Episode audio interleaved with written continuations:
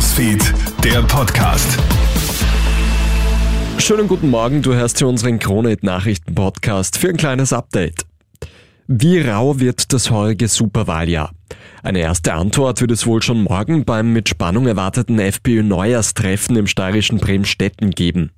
Die Partei liegt momentan in allen Nationalratsumfragen voran. Dementsprechend selbstbewusst dürfte wohl auch die Rede von Parteichef Herbert Kickl ausfallen.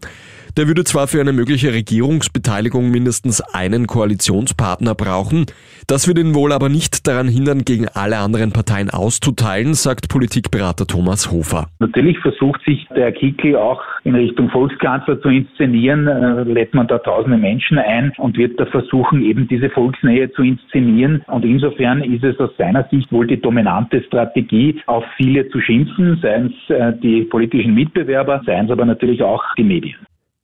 Die Lage im Nahen Osten bleibt weiter angespannt. Die USA und Großbritannien haben in der Nacht auf heute Ziele im Jemen angegriffen.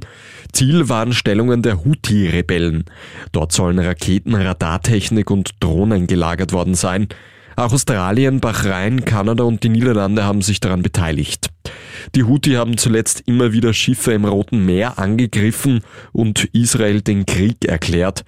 Die Houthi-Rebellen kündigen jetzt Racheschläge an. Nach Frankreich will jetzt auch Großbritannien die Atomkraft stark ausbauen. Und das sehen zumindest aktuelle Pläne der Regierung vor. In den nächsten 25 Jahren soll eine ganze Flotte an Kernreaktoren gebaut werden. Ein Viertel des britischen Stroms soll dann künftig aus Atomkraftwerken stammen. Kritiker weisen auf die Gefahr von Atomkraft hin. Befürworter sehen Kernkraft als wichtigen Schritt im Kampf gegen die Klimakrise. Und Österreich startet heute in die Handball-Europameisterschaft in Deutschland. Unsere Handballer treffen auf die beiden Top-Nationen Spanien und Kroatien.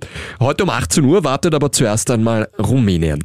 Damit der Aufstieg in die Hauptrunde gelingt, sollte ein Sieg her. Das Selbstvertrauen ist nach einer makellosen Qualifikation aber groß. Die Stimmung beim Gastgeberland Deutschland ist übrigens hervorragend. Bei den beiden Auftaktspielen wurden die Zuschauerrekorde mit je mehr als 50.000 Fans im Stadion gebrochen.